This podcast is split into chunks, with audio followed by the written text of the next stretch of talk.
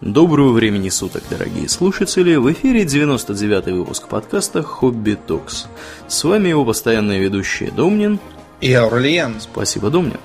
Итак, в прошлом выпуске мы начали рассказывать про фантастическую вселенную Сапковского, вселенную Ведьмака, и сегодня мы продолжаем наше повествование. О чем мы, Домнин, будем сегодня говорить конкретно? Мы будем говорить в основном о персонажах саги о Ведьмаке, а также о разных других вещах, чтобы пояснить некоторые интересные дела, связанные с этими персонажами. Окей. Итак, кто у нас главный герой всей этой саги? Некто Геральт из Ривии. Да, ты знаешь, э, где находится Ривия? Ривия находится где-то, по-моему, на западе всего этого безобразия. По-моему, все-таки на юге. Но на самом деле это не важно, потому что он ни из какой не из Ривии. Да? Откуда из Ривии это он просто так, от фонаря придумал, чтобы не просто говорить Геральт из, из непонятно откуда, а Геральт Ривский. Вот. Но э, никакого отношения к Ривии он не имеет, реально. Он бы мог, в принципе, считать себя за не знаю, за Каэдирнса, потому что база ведьмаков, по крайней мере, одно время находилась на территории, формально подчиняющейся Каэдирну. а так он странник без роду, без племени. Ведьмаки э, списаны во многом с так называемых фениев. Вот э, знаешь, что такие фении, Блин? Фении? Не, нет, да. не, не слышал даже, мне кажется, ну, про таких. С, как бы сейчас э, фениями называют э, ирландских боевиков. Ну, тех, А-а-а. которые там, стреляются в Северной Ирландии. Окей. Вот. Но вообще-то они тоже взяли себе имя в честь э, такого, знаете, братства э, древних героев, которые там ходили они, они были чем-то вроде блинных богатырей таких, да, и ходили во главе со своим э, вождем по имени Фингал, вроде как, э, и предлагали там всем услуги по освобождению от драконов, э, морских всяких чертей и тому подобного. И правда освобождали? Ну, вроде да, освобождали, и к ним было трудно попасть, и там принимали сирот и все такое. Ведьмаки в саге являются таким э, отдельным орденом наемников, специализирующихся конкретно на борьбе с монстрами. Монстрами, появившимся из-за сопряжения сфер и потому не являющихся естественными для э, мира Ведьмака. Всевозможные гули, вампиры, э, призраки, и инсектоиды, дракониды. Даже инсектоиды. Там много кто, да. Мы сейчас поговорим в том числе и про монстров, не только про героев. Все это они делают, разумеется, не бесплатно, а ходят и берутся за деньги, собранные местными жителями в складчину.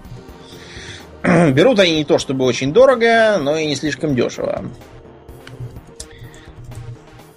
В качестве мер, которые они принимают применяют против чудовищ, можно упомянуть, во-первых, их оружие. Чем вооружаются ведьмаки, Аурелиан? Мечами, по-моему, они вооружаются. Да, двуручные мечи. Не, ну то есть в игре, например, можно хоть топором вооружиться, хоть ножом, никто не запрещает. Но, да, основное оружие это их двуручный меч, которыми они учатся фехтовать с большим искусством. И э, жесточайшая физическая подготовка. Дело в том, что ведьмаком нельзя просто встать, э, прийти и сказать «Здрасте, я хочу быть ведьмак, возьмите меня». Надо начинать с детства э, и жить в ведьмачьем учебном центре. У разных школ ведьмака, их там много. Есть вот школа волка, которой принадлежит наш главный герой Геральт. Есть школа змеи, с которой придется изрядно подцапаться во второй части. Есть школа кота, имеющая дурную репутацию. Школа медведя, делающую ставку на тяжелые доспехи и соответствующий ритм боя. Школа Грифона. И, наверное, есть какие-нибудь другие тоже. Так вот, в этой школе надо жить и особым образом питаться. Они употребляют особые грибы, Грибы травы, употребляют. Да, грибы употребляют, представь себе. Ничего себе. Ну и, разумеется, это жесточайшие тренировки, которые э, долженствуют выработать рефлексы. Выглядит это, ну вот помнишь ты в стриме, когда играл, там маленькая Цири скакала по бревнышкам, уворачивалась от качающегося чурбана, угу, угу. и все это с завязанными глазами. Вот примерно так оно и выглядит. У них там жестокие тренировки с беготней по всяким там полосам препятствий, увороту от э, всяких примитивных тренажеров, типа маятника или там вращающегося такого ну, те, кто смотрел кино про рыцарские турниры, могут примерно представить себе, что это такое. И, наконец, испытание травами. Они вводят внутривенно, насколько я понимаю, особые составы, которые навсегда изменяют организм изнутри. А, дают разные плюшки, типа силы, скорости, реакции, э, отличного дыхания и хорошо развитого сердца, э, зрение в темноте. Mm-hmm. Ведьмак может зрачок свой сужать до кошачьего. И э, здоровье крепкое. Ведьмак не болеет никакой заразной болезнью, не боится зараженных ран, ничего похожего. Ему не страшна там ни чума, ни сифилис, ничего. Они очень долго живут, несмотря на то, что Геральт там где-то уже 25 лет, по идее, по книге играм путешествует, он изменился очень мало и является, вообще говоря, очень старым. А, кроме того, ведьмаки имеют специальную такую магию, очень простую и практичную. Вместо того, чтобы приносить заклинание и размахивать руками, нужно просто несколько пальцев э, по-совому скрючить, сложив знак, и тогда что-нибудь случится. Например, э, противник вспыхнет пламенем, или его отшвырнет к стене, или он, э, предположим, потеряет волю к бою. Очень напоминает джедайские способности, uh-huh, на самом деле. Uh-huh. Но за все это надо платить. А, плата номер раз. Большая часть тех, кто проходит испытания травами, дает дуба в процессе. Выживаемость 40%, что мало. При этом умирают они не просто так, а в жутких мучениях. А, из-за этого в настоящий момент ни одна из действующих школ наук ведьмаков не готовит. Частью из-за того, что технология сложна и требует не только умения, но и теоретических знаний, частью из-за того, что, видимо, не хотят просто. И вот тогда получается Ведьмак, который, вторая часть цены, абсолютно стерилен. То есть детей иметь не может. Mm-hmm. Да, еще одна цена. Впрочем, те, кто играл в игры про Ведьмака, особенно в первую первую часть, они на самом деле должны эм, должны порадоваться, что Ведьмак стерилен, потому что в первой части там такой творится э, разврат, что я прям даже не знаю. Там Ведьмак трех шагов не может сделать, чтобы какую-нибудь там э, крестьянку, горожанку, эльфийку, чиновницу, дриаду, э, деревенскую колдунью, официантку, богатую горожанку, э, эльфийку, еще эльфийку, дриаду, э, принцессу, медсестер, наемницу, еще одну эльфийку, чародейку, медичку, еще чародейку, еще медичку. В общем, прям... А, еще вампиршу, вампиршу забыл. В общем, в общем, вы поняли, что там в первой части они что-то, по-моему, переусердствовали с э, личной жизнью Ведьмака. Он там половину времени я бегал и искал, где бы э, взять э, кольцо для крестьянки, платок для горожанки, деньги для проститутки, все такое. А разгадка проста. Там за каждую выдавалась очень красивая коллекционная карта такая. Жалко, mm-hmm. не настоящая виртуальная, но все равно такая весьма художественно использованная, исполненная с Оговорочка по Фрейду сейчас была, да? Да, да, да. Художественно использована. А, художественно исполненная с э, героиней, так сказать, встречи в непотребной позе. А во второй части это все заметно подкрутили, и в третьей тоже он как бы не особо бесчинствует, хотя есть тоже. Но жаль, карточки отняли. Карточки отняли. Вот. А, ну, еще наш Ведьмак заодно посидел. Хотя вот другие Ведьмаки, которые присутствуют в саге, имеют нормальный цвет волос, и даже до старости не сидеют. Еще одна важная особенность Ведьмаков, то, что они умеют использовать эликсиры. Ну, то есть, эликсир ты использовать большого ума не надо, выпил и все, просто если там мы выпьем, э, то, скорее всего, э, немедленно умрем, да, в страшных мучениях. А вот ведьмаки, они еще. Правда, они утверждают, что э, эликсиры на вкус крайне поганые. Вот. Э, и пить их надо с привычкой. В самой книге э, упоминается не так много эликсиров. Там есть только белая чайка, которую они пьют в рекреационных целях. Это такой э, мягкий галлюциноген. И э, противоядие Иволга. Там упоминается, что если бьешься с ядовитыми трупоедами, то ее надо пить. А в играх там много разных э, эликсиров можно увидеть. Например, эликсир Ласточка постоянно восстанавливает здоровье. Эликсир Гром э, здорово усиливает удары. Эликсир Кошка дает возможность нормально видеть в полнейшей темноте эликсир, э, какой там еще был, касатка, позволяет нырять в воду и задерживать дыхание надолго, и т.д. и т.п. Но э, в играх все это сбалансировано. Ты знаешь как? Как? Дело в том, что каждый выпитый эликсир, он повышает э, уровень токсинов в крови.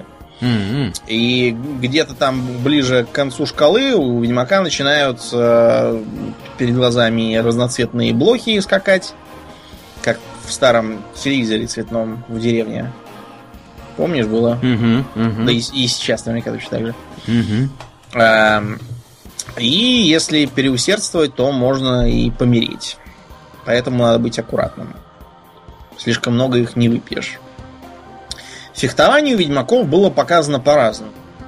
Это, очевидно, очень такое изящное и стремительное фехтование, напоминающее что-то вроде там японских стилей с э, катаной или нагинатой.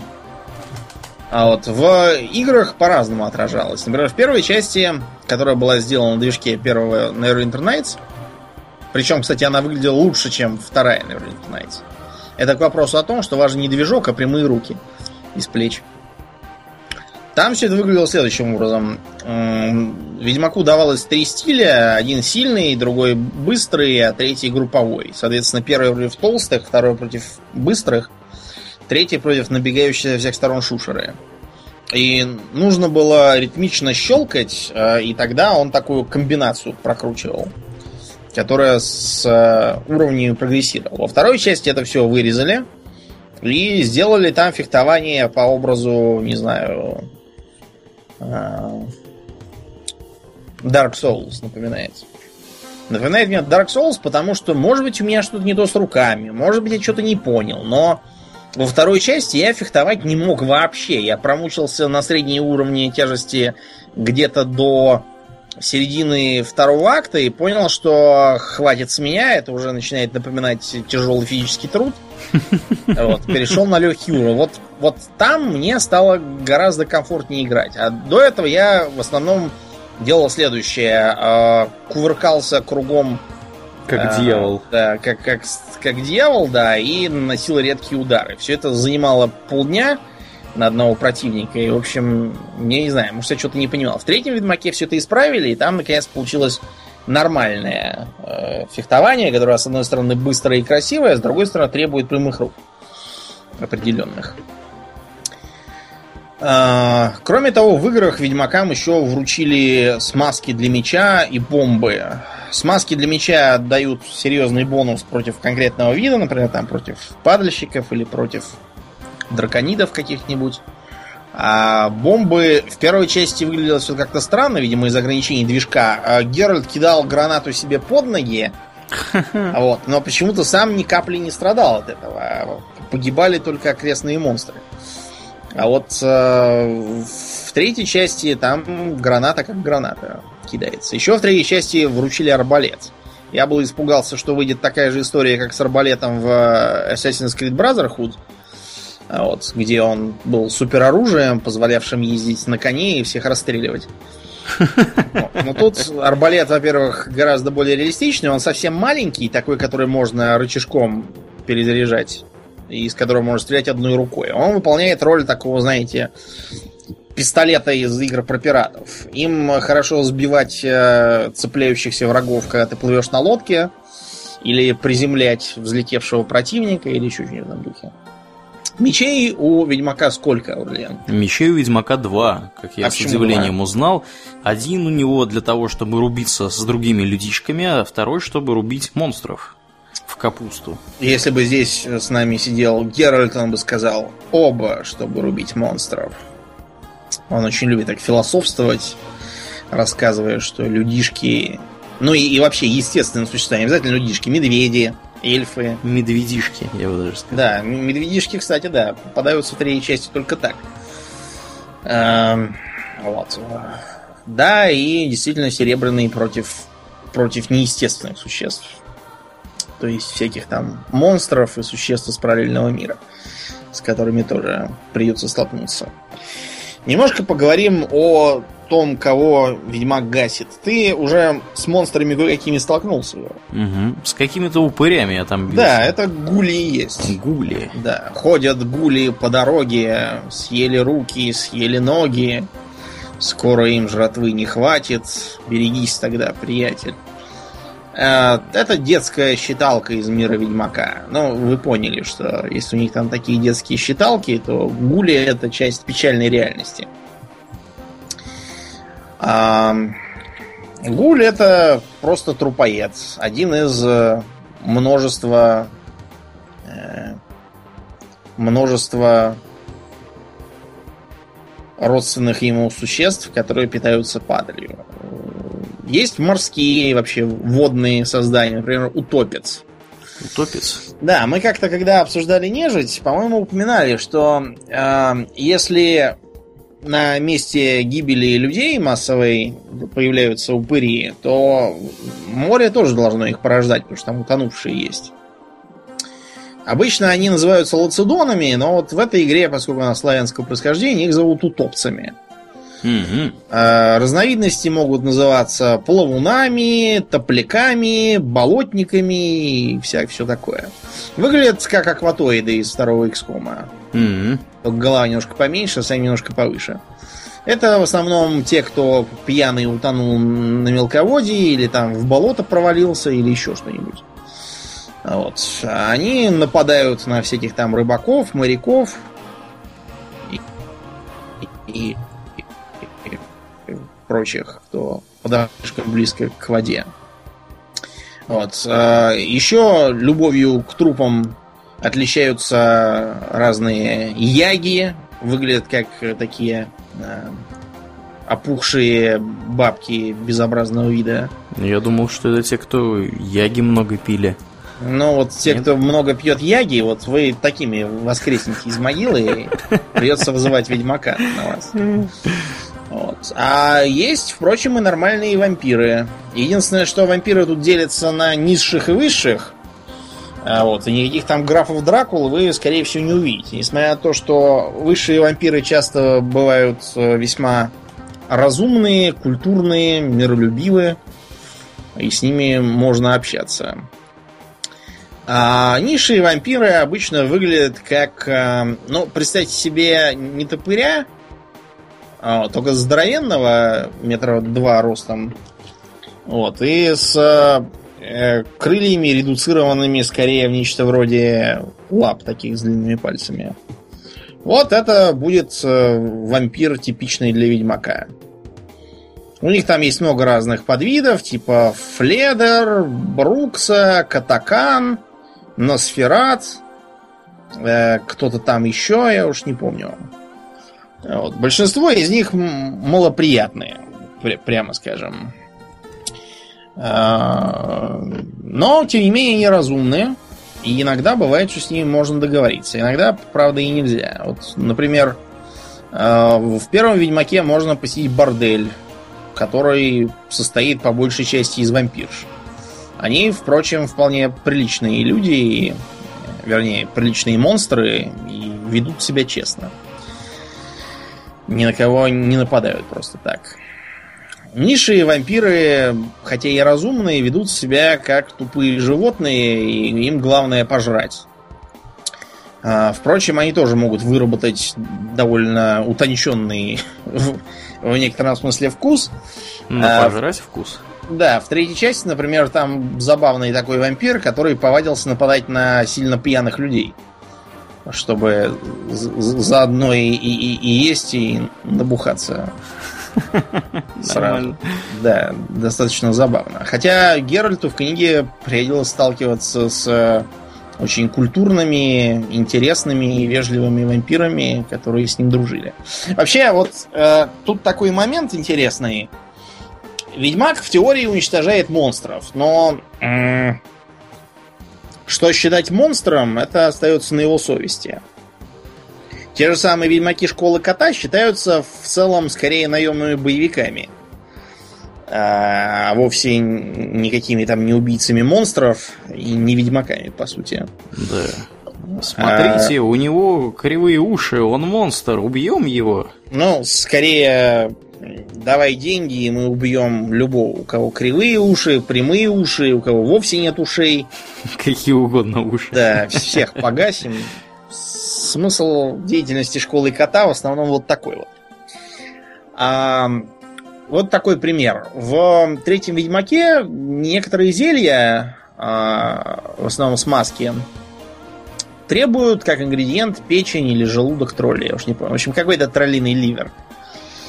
Несмотря на то, что троллей в игре довольно много, я, по-моему, только парочку убил, и поэтому зелье свалил только одно или два. И связано это не с тем, что они слишком сильные, их не смог убить, или с тем, что с них, допустим, не выпадало нужное. В игре есть такой, например, подвид э, огров мелких, называется накеры. Накер выглядит как сектоид, только с наглой рожей. Вот, и с когтищами тоже. Вот эти вот накеры нападают стаями, да, и мне нужно было с них э, сердце накера для очень важного зелья. Но прежде чем я этих сердец набрал, там, наверное, пришлось целый батальон перебить никак почему-то не выпадали э, из них сердца. Ну так вот, а тролли... В третьем веке первого тролля я встретил, по-моему, на каком-то покинутом риданском блокпосту. И тролль... Эм, тролль мне немедленно сказал, стой, людь, здесь риданский военный объект, не будешь крадать лодки. Лодки? Да, выяснилось, mm. что э, тролль не, непонятно с чего решил записаться в риданскую армию. Э, и на этой почве взялся охранять э, реквизированные у крестьян лодки для переправы через реку. Э, он попросит игрока э, принести краски и нарисовать вместе с ним риданский герб, чтобы было видно, что он в армии, а не просто так. Какой?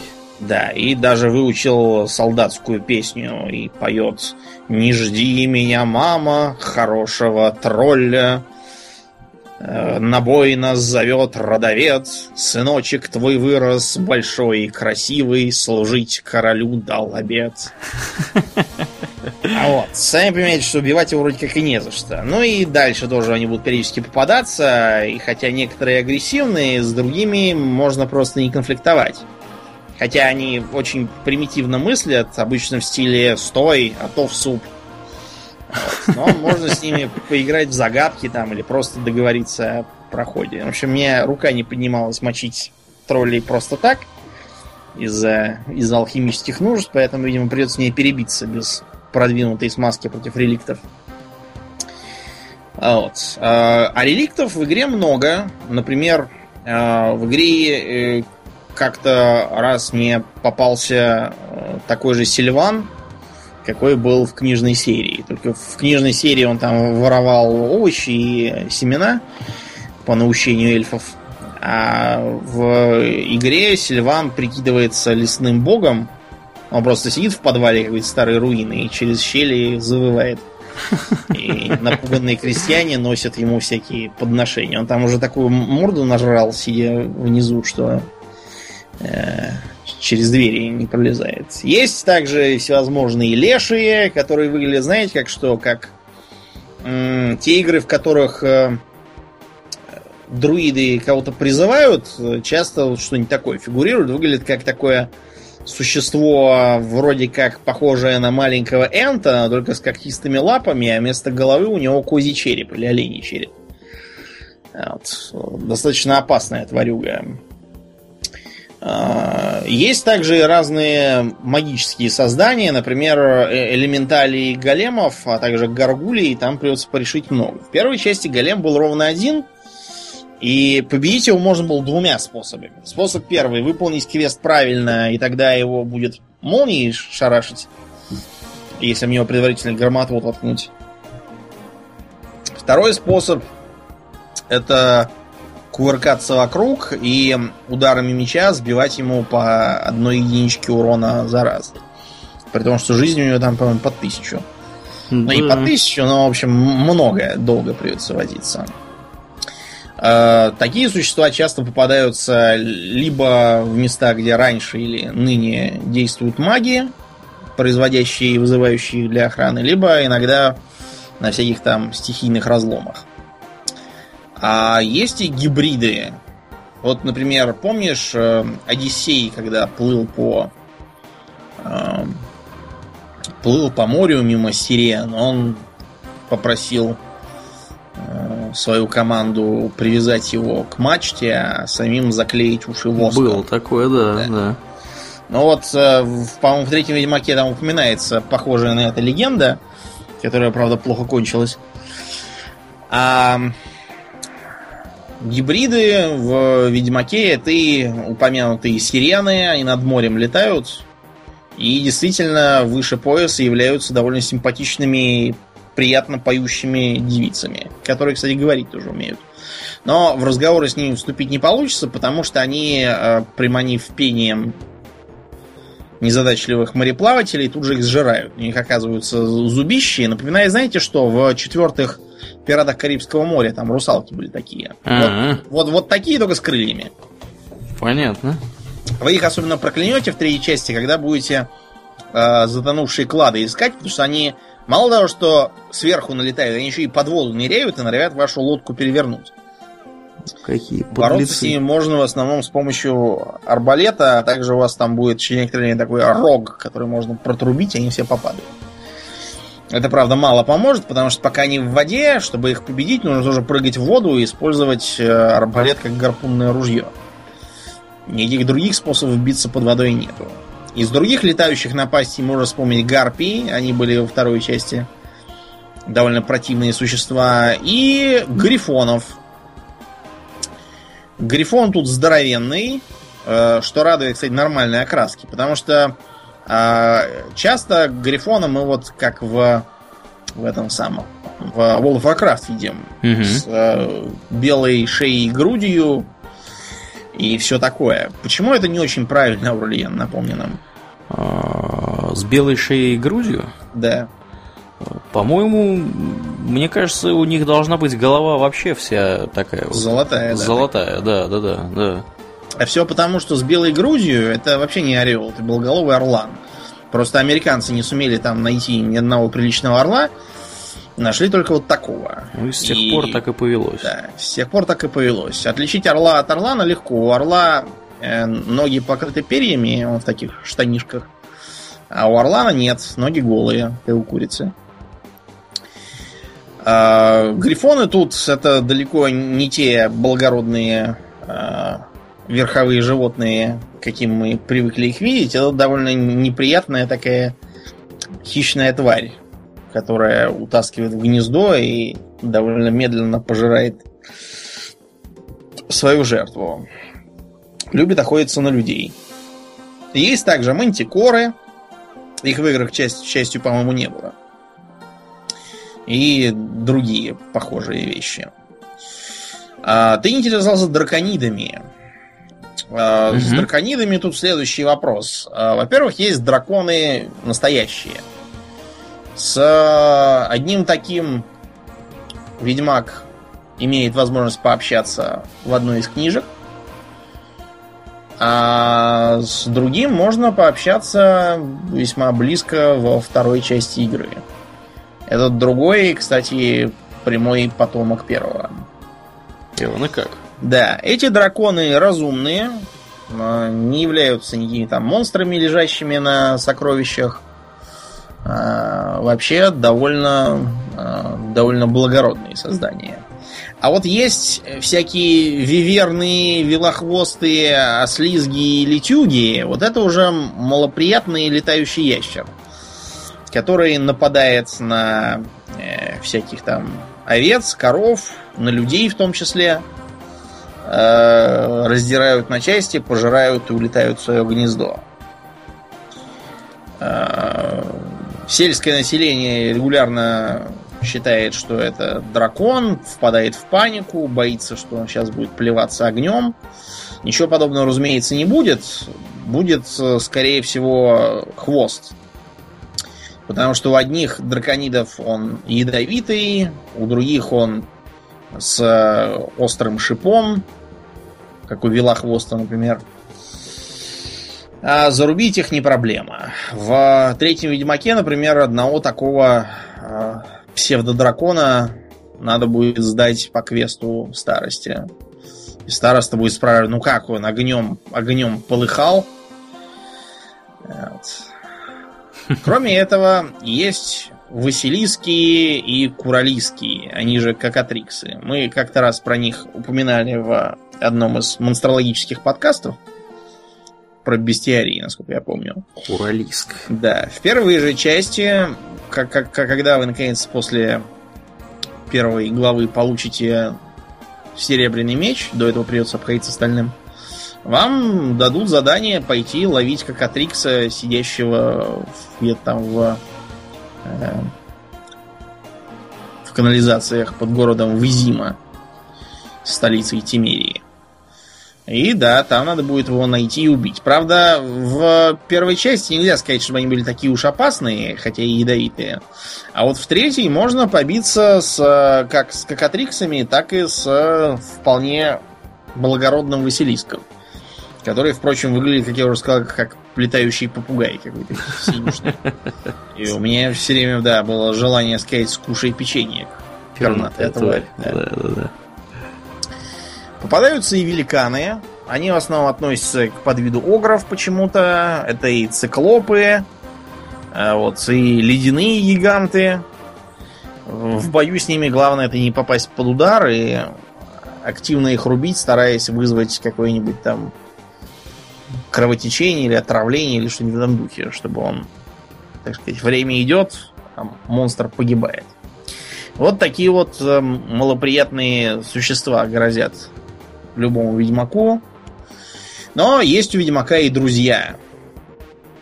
Ты э, уже мог видеть, что у ведьмака есть коллега, с которым он отправился, дядюшка Визимир. Угу. Это самый старый из э, живущих на тот момент ведьмаков в школе Волка. И он у них такой вместо вместо учителя и такого папы заодно. Местный Йода. Да, ну, это такой местный Йода. Правда, Йода такой довольно суровый и опасный. Да, так местный Йода. Есть и другие ведьмаки, там один покрикливее, другой поспокойнее. Но есть и не только ведьмаки, друзья. Например, слышал ли ты что-нибудь о маэстро Лютике? Маэстро Лютик? Да. Что это за маэстро Лютик? Ну, настоящее имя у маэстро Лютик какое-то там очень длинное. И, а, Юлиан Альфред Панкратс Виконт де Леттенхоф. Я подозреваю, что он э, скорее бастард, чем, чем настоящий маркиз. Это знаменитый поэт, министрель, трубадур, писатель, э, биограф Ведьмака в том числе. Мгм. Популярный участник э, песенных состязаний. Некогда придворный трубадур, по-моему, в Тимерии. А, Также большой бабник, трепач э, и позер.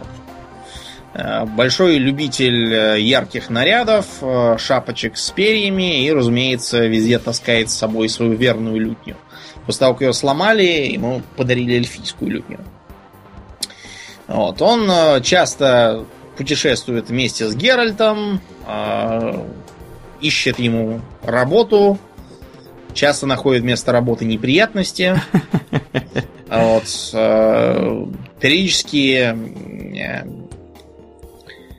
скажем так, некоторая неадекватность Лютика заводит их ну, в совсем неприятные ситуации. Им приходилось из-за него и с Джинном вступить в непростые взаимоотношения в плену несколько раз побывать.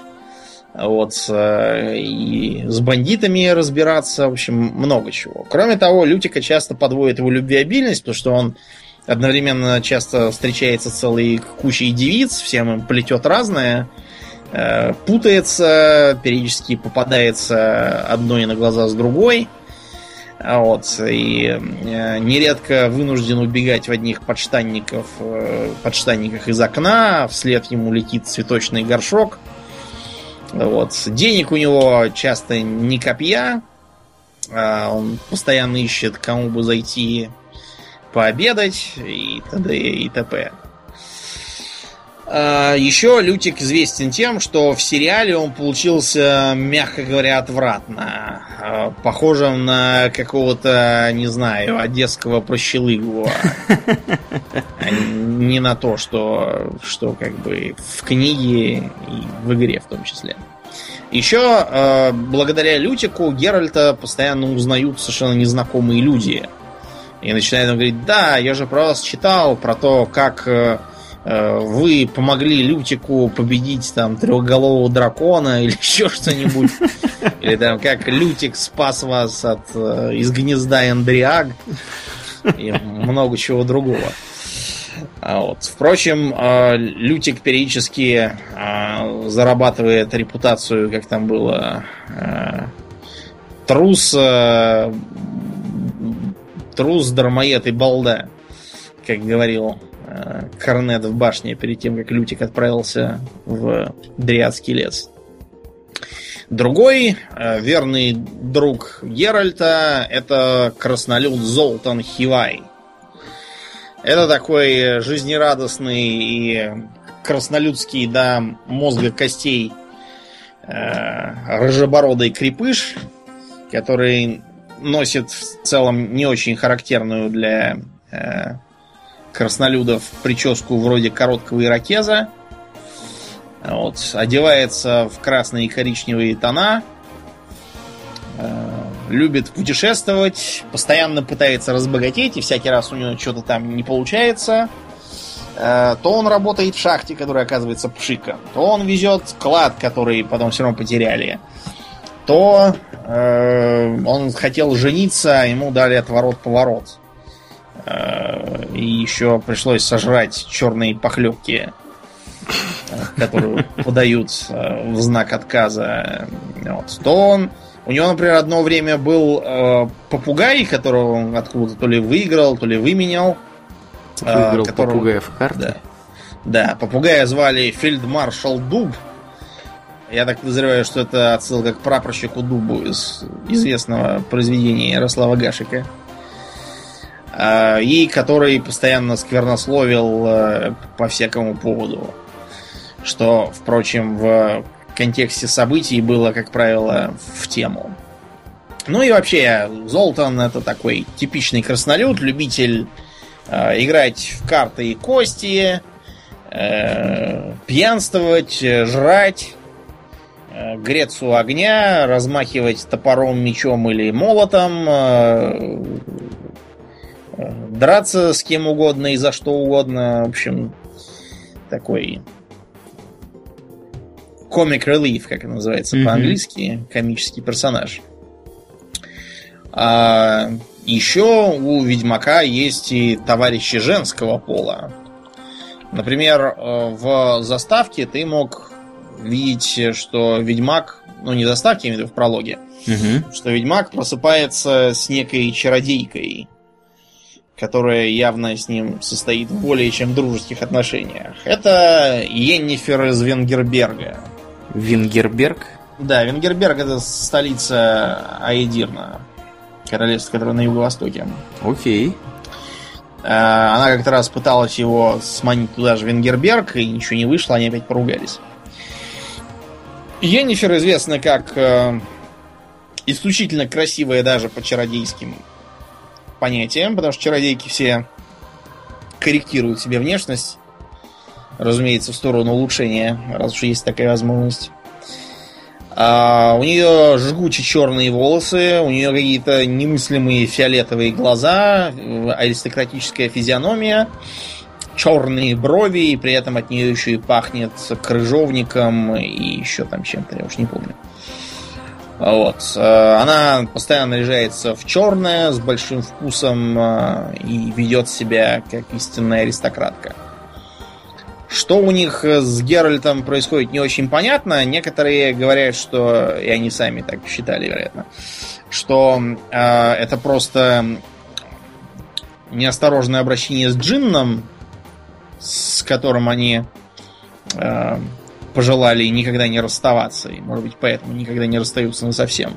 Но они постоянно, постоянно ругаются и разбегаются, потому что у них диаметрально разные характеры, взгляды на жизнь и все такое. Йеннифер, например, очень любит роскошь и всякие там придворные балы э, и собрания. Геральт, разумеется, все это терпеть не может, э, постоянно на речи не то брякнуть, жалуется, что модный колец или там дублец э, жмет ему подмышками, или там еще что-нибудь с ним не то и не так. Но, тем не менее, они постоянно, постоянно опять сходятся вместе. И Никакого конца и края этому не видно. А другая подруга-чародейка у Ведьмака это Трис Меригольд. Она во многом противоположна Йеннифер. Кстати, а ты э, знаешь, каково происхождение имени Йеннифер? Нет, не знаю. Как, каково? Ну, все Дженниферы, э, которая, кстати, сейчас имя считается таким очень простеньким, простеньким именем, то, что Дженнифер Лопес, так зовут, она тоже этим постоянно бравирует. И у нее есть даже песня Дженни from the Block, то есть, типа, Из Ж- народа. Женя с района, я бы Женя с района, да, да. Из народа даже. Так вот, Дженнифер, вообще-то говоря, это древнее и благородное имя. Ты помнишь, как звали супругу короля Артура из книжек? А как ее звали, слушай? Ее звали Гвиневера. Гвиневера. Так. Так вот. Гвиневера и Йеннифер, да, В и Ф это взаимо, взаимозаменяемое. Вот поэтому вот это вот имя Гиневер превратилось в Дженнифер со временем, когда Г стали читать как Дж, а потом просто заменили на Джей.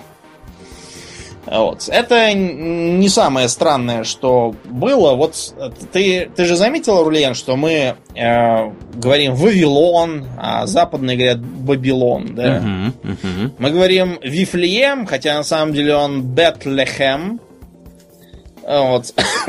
И так далее. Мгм. Потому что у нас было вот такое вот э, принято еще в совсем старые времена э, прочтение на новогреческий лад, где бета сменилась на виту. Ты, помнится, на эту тему выступал, когда мы про Крит рассказывали.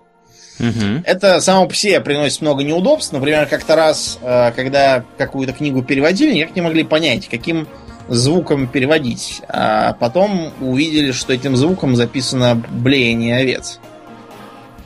Хм. Овцы же блеют Б, а не В, правильно? Ну да. Ну Да. вот и поняли. Таким образом, а, у нас в основном вот так, но есть свои исключения.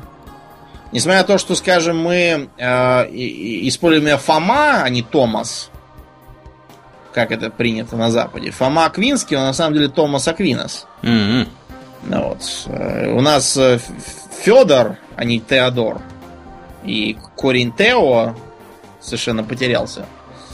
Тем не менее, у нас все-таки были некоторые подвижки. Вот, например, мы же говорим библиотека, Причем уже очень давно, еще со времен Никона, а вовсе не Вивлеофика, как это было бы в теории по этому правилу. Но, видимо, уже тогда решили, что э, слов с настолько идиотским названием в русском языке быть не должно. И решили библиотеку. Вот то же самое примерно с э, Геневрой, Дженнифер и Йеннифер в данном случае. Ну вот, а Трис Мериголд это во многом противоположность э, э, Йеннифер. Во-первых, она медно-рыжая. Во второй и третьей части игры, по-моему, что-то даже переусердствовали с цветом волос. Такого, естественного быть не может. Она какая-то прямо с красными волосами, когда из аниме сбежала. Она такая более э, активно моложаво-спортивная, э, более пацанская. Вот, любит брюки, Никаких там платьев старается со второй части уже не носить. Э, более такая резкая, дерзкая. И э, я, я так понял, из-за того, что просто разработчики игры не могли никак придумать, как бы засунуть Енифер в первую и вторую части. И появилась она только в третьей. И там эта самая Триз была его штатной подружкой. Что в первой части, что во второй. Mm-hmm. Да она ему всячески помогает. Из-за этого они с Йеннифер, хотя и подруги, но периодически смотрят друг на друга косо. Например, в третьей части первое, что делает Йеннифер, прибывая в замок Кэр Морхен, базу ведьмаков, вышвыривает дубовую кровать э, из э, гостевого покоя в окно. А когда ее вопросили, что такое, она говорит, да просто не хотелось выискивать рыжие волосы из перины. Да, такая вот она. Есть и разные другие чародейки, тоже интересные с точки зрения сюжета, такие, например, как Филиппа Эйльхарт, э, бывшая фактическая глава Редании. Вот. Но, пожалуй, хватит нас чародеек, и мы поговорим о другом интересном персонаже.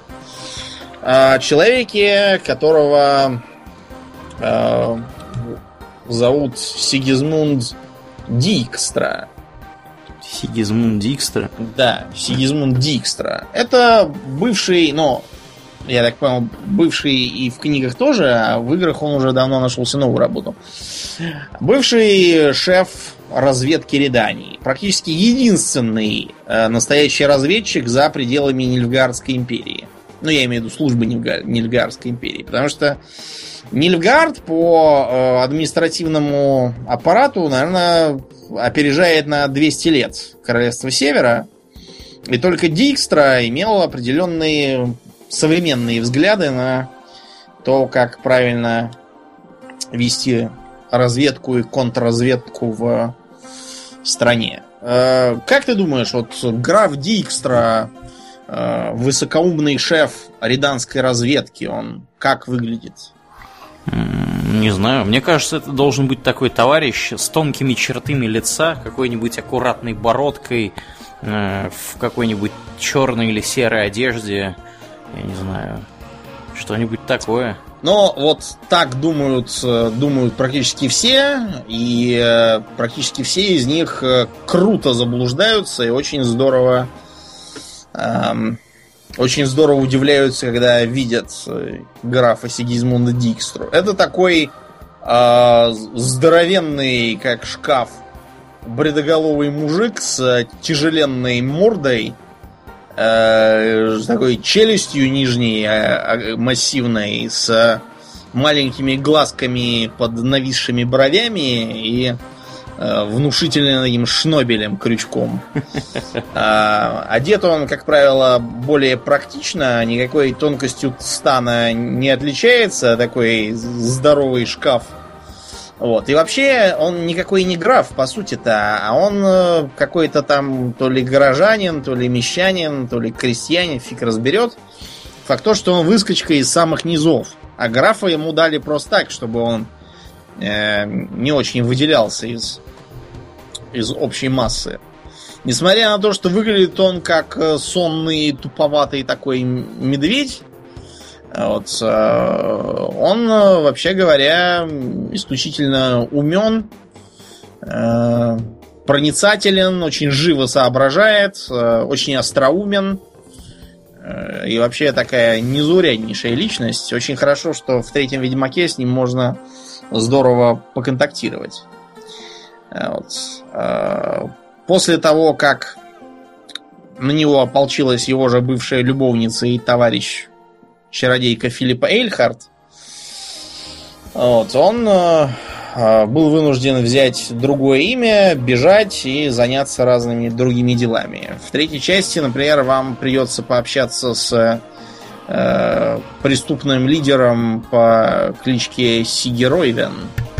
Сигеройвен? Вот, да, вы будете удивлены, что, что под этим скрывается старина Дикстра, ведущий свои дела из общественных бань. Из общественных бань. Да, и, но у него просто там травма ноги, у него из-за этого нужда периодически пропаривать кости. Вот он ходит с шиной на ноге. Вот, а так, да, он э, очень, для него очень хорошие такие диалоги сочные. И сейчас уже ходит в интернете по всяким комментариям э, коротенький, коротенькое видео, которое э, постят в качестве ответа людям, которые с точки зрения постящего говорят неправду. Там э, э, Дикстра говорит Геральту и говорит, Геральт, ты как бы, так сказать, помягче обманываешь. Мы не можем точно передать то, как это говорит, а у нас Роскомнадзор закроет. Но, вы, но вы поняли, да.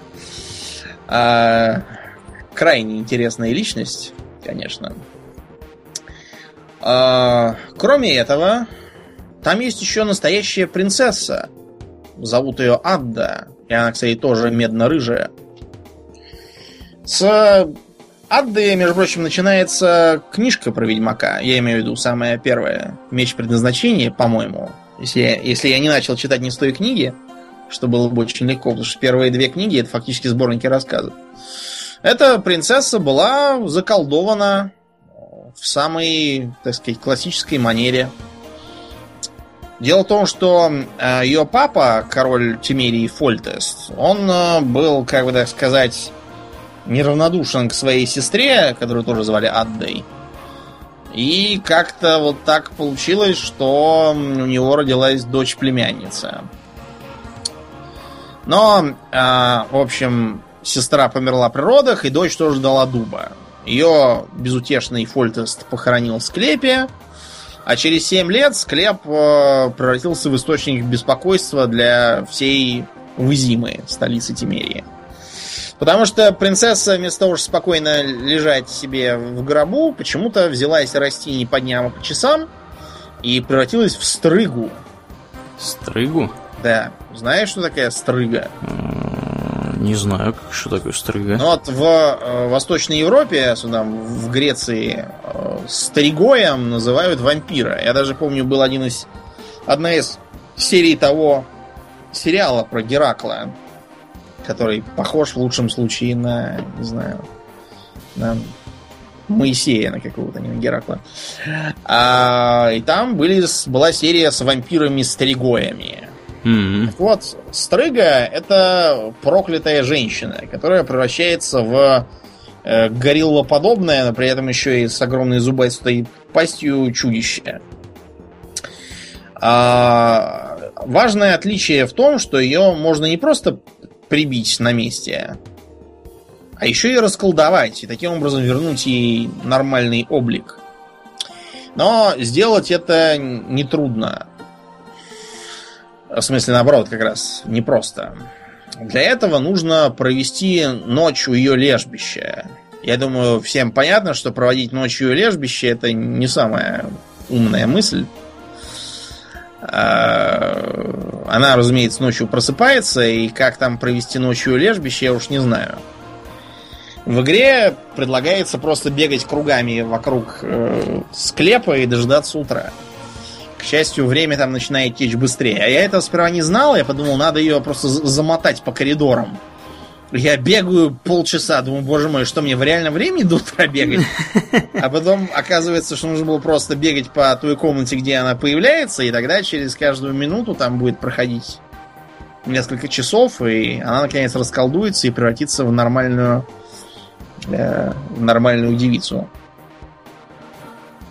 Так вот, расколдованную Адду в первой части игры можно повстречать на какой-то великосветской попойке и выяснить, что она, в общем, находится вполне в добром здравии. Единственное, что у нее такая странная тяга к мясу с кровью есть. Она постоянно ест только его, что довольно странно для принцессы.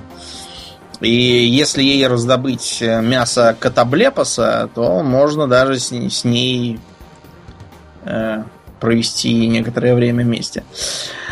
А, знаешь, что такое катаблепос? Катаблепос? Да. Какого-то греческого происхождения на ну, звук. да, термин греческий, хотя монстр типичен для, для самых разных. э, Что-то смутно Регион. знакомое. Ну вот помнишь, в третьих героях там был болотный замок. Был такой, да. И там в этом болотном замке, по-моему, пред предпоследний или предпоследний, я уж не помню. а, Короче, в последней тройке сильнейших существ был такой э, меднокожий бычище под названием Гаргона почему-то. Да. М, Да-да-да. да. Было такое. Так Мгм. вот, э, я поздравляю, это Гаргона, если обозвали как раз Катаблепоса.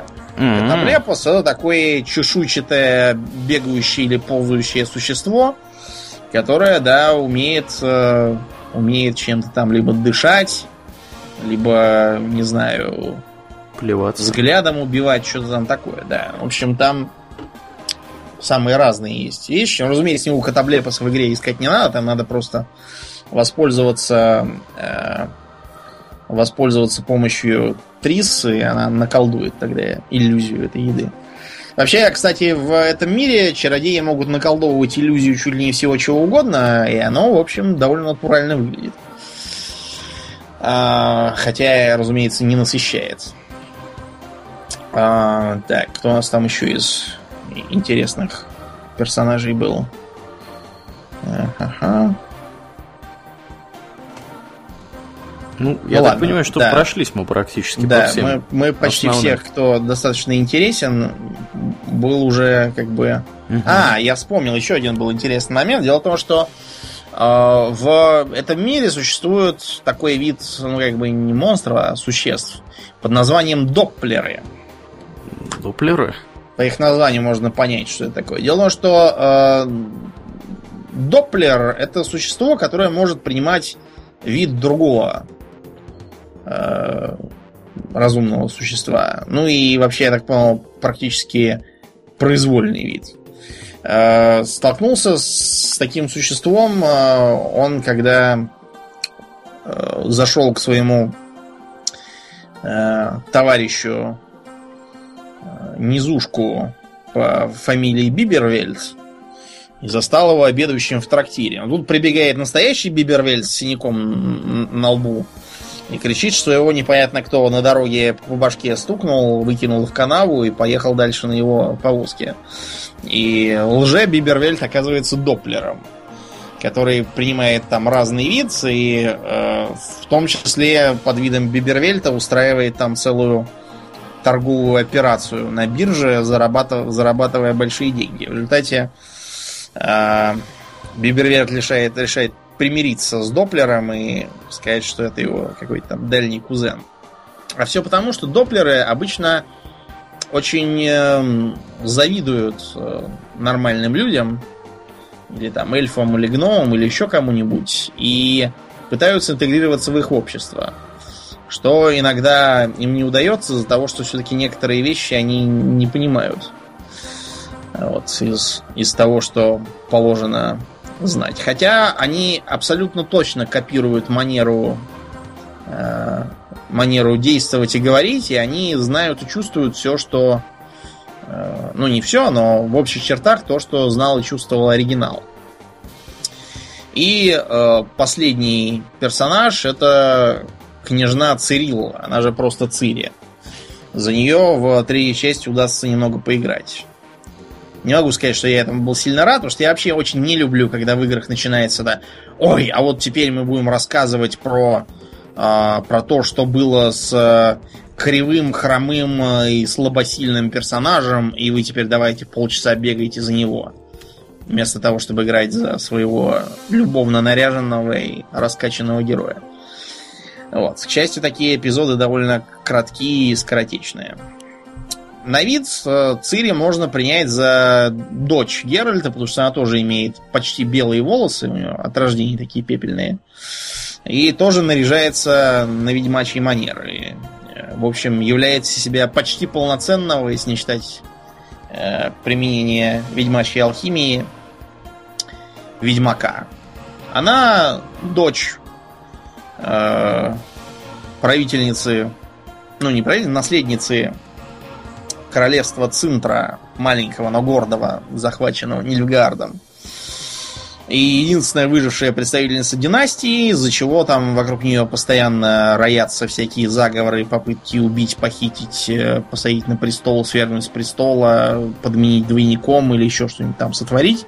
Угу. Вот. Э, ее также называют львенком из Цинтры, ну, просто потому что ее бабку, королеву Каланта, звали Львицей за суровый характер.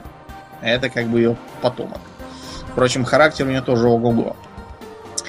А, про нее там очень много разных интересных рассказов и упоминаний в книгах. Ей там довелось и быть а, ребенком неожиданностью. Ну, знаешь, как в книжках, где там магическая помощь оказывается кому-нибудь.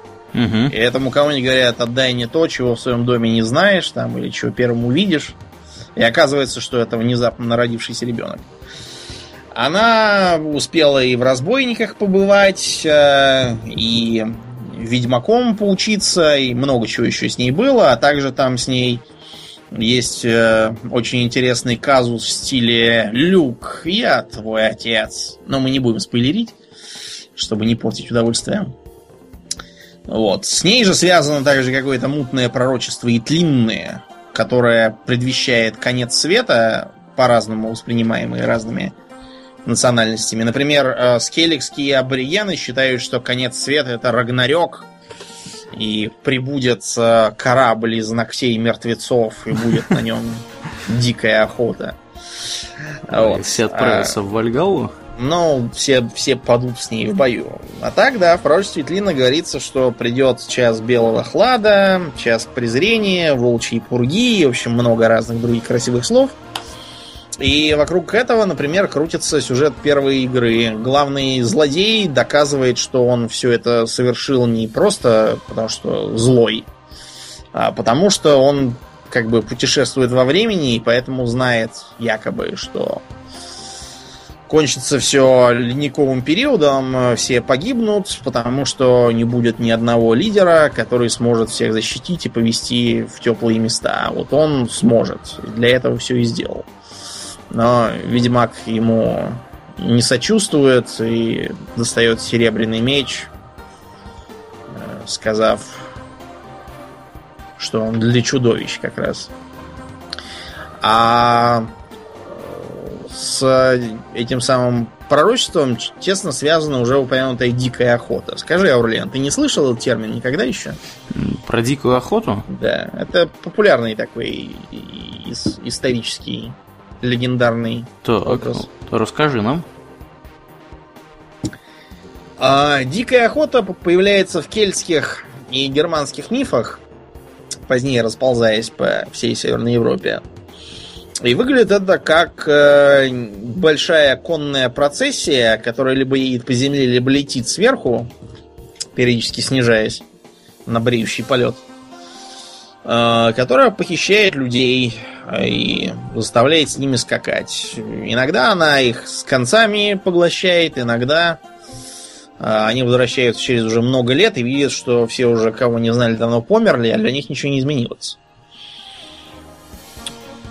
Часто процессия состоит из мертвецов, иногда просто из каких-то призрачных рыцарей, когда как.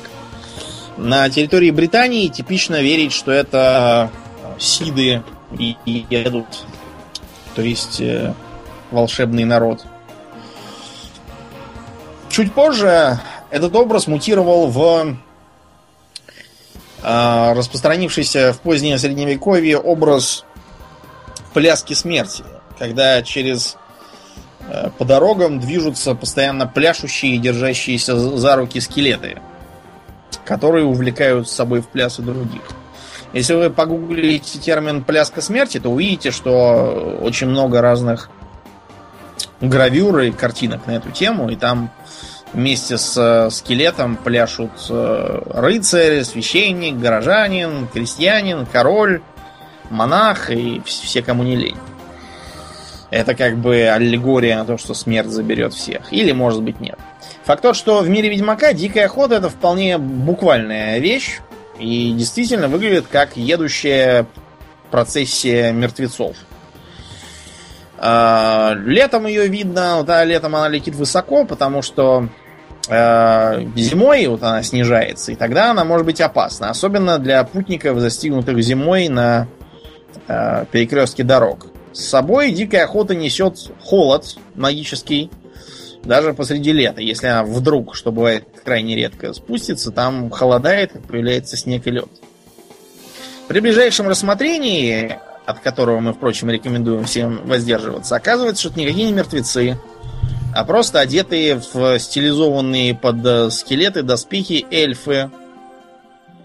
Но эльфы не те, которые в мире Ведьмака, а из параллельного мира, того самого, в который ушла после катастрофы половина из эльфов. Там они заняли доминирующее положение, всех остальных убили – и вот таким образом развлекаются. Выезжают на сафари. Э, охотясь на встречных и поперечных. За Цири они охотятся особенно, потому что у них к ней свой отдельный интерес. Какой? Играйте в игру и еще лучше почитайте книжки. Подведем итог. Мы э, всячески рекомендуем и книги, и игры всем кто, во-первых, любит фэнтези, во-вторых, любит непростые, острые такие книги. Тех, кого не тошнит от небольшого постмодернизма. Потому что если вы не будете хлопать ушами, то увидите и в книгах, и в играх огромное количество отсылок к всяким популярным образом и сюжетам. Причем именно отсылок таких изящных и э, целенаправленных, а не вот того, что в третьем Fallout как мы недавно обсуждали в группе у нас.